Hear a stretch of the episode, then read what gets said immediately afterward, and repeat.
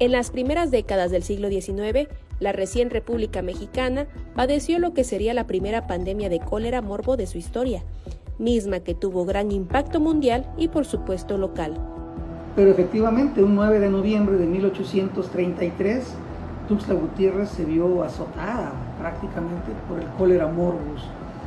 El cólera morbus es una, pues, es virulento, hasta la gente le llamaba los apestados, la peste, y, causó mucha, mucha muerte en la, en la población, que era una población pequeña, si estamos hablando de 1833, podemos tal vez imaginarnos que teníamos unos 6.000 habitantes, tal vez.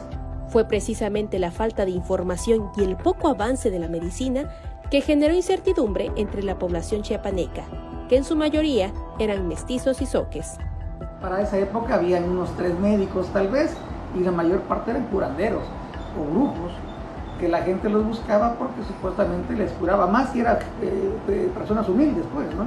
Tenían esa creencia todavía de sus ancestros y llegando con otras personas que iban a curar con algún brebaje.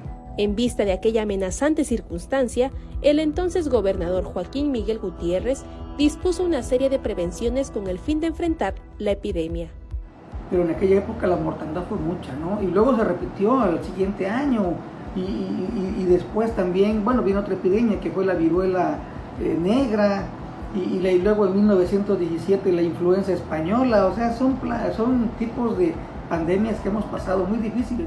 Tal y como se muestran en las imágenes que la Biblioteca Particular Sánchez Jiménez nos comparte, el 28 de septiembre de 1833 se ordenó la creación de juntas de sanidad en todos los pueblos del estado las cuales debían quedar integradas por los miembros de los ayuntamientos, el párroco del lugar y algunos vecinos.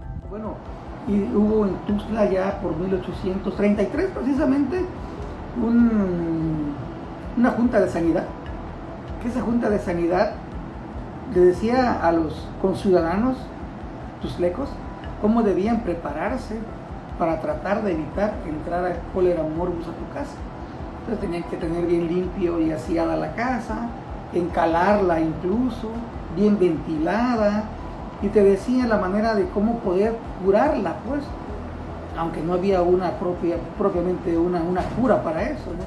En los casos de fallecimiento por cólera, se enterraban los cuerpos en cementerios ubicados en las afueras de los poblados, en el caso de Tuxtla Gutiérrez, hasta lo que hoy conocemos como el barrio de Santa Cruz. Para Alerta Chiapas, Carolina Castillo.